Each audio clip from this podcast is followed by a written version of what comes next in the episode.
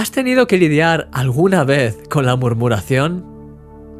Como seres humanos hay en nosotros una tendencia a murmurar, a criticar, a quejarnos de las cosas y de las personas con las que no estamos de acuerdo.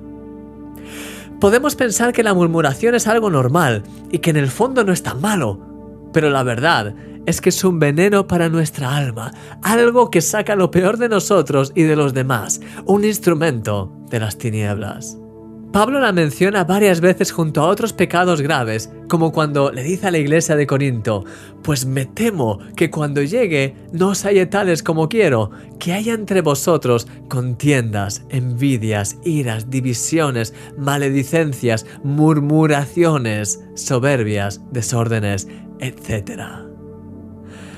No sé cuánto te afectará a ti la murmuración, pero ¿Te imaginas lo que sería que en cada conversación que tengas solo hables cosas buenas, llenas de luz y de bendición?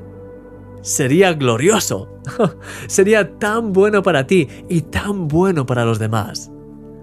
Sí, querido amigo, es tiempo de que solo hablemos vida y bendición y que cuando tengamos que hablar de temas complicados con personas, que lo hagamos en amor, en el amor de Dios y con sabiduría para edificar. A lo largo de esta semana vamos a analizar las raíces de la murmuración en nuestras vidas y voy a compartir contigo claves que te ayudarán a ser totalmente libre de ella. Vas a sentirte tan libre. ¿Quieres orar conmigo? Vamos a ello. Señor, quiero de todo corazón ser un instrumento de bendición y no quiero que haya ningún rastro de murmuración en mi vida. Quiero usar mis palabras para edificar, para sanar, para bendecir y jamás para maldecir. Límpiame por completo y ayúdame a brillar siempre con tu luz, Señor, en el nombre de Jesús. Amén. Eres un reflejo de la gloria de Dios y eres un milagro.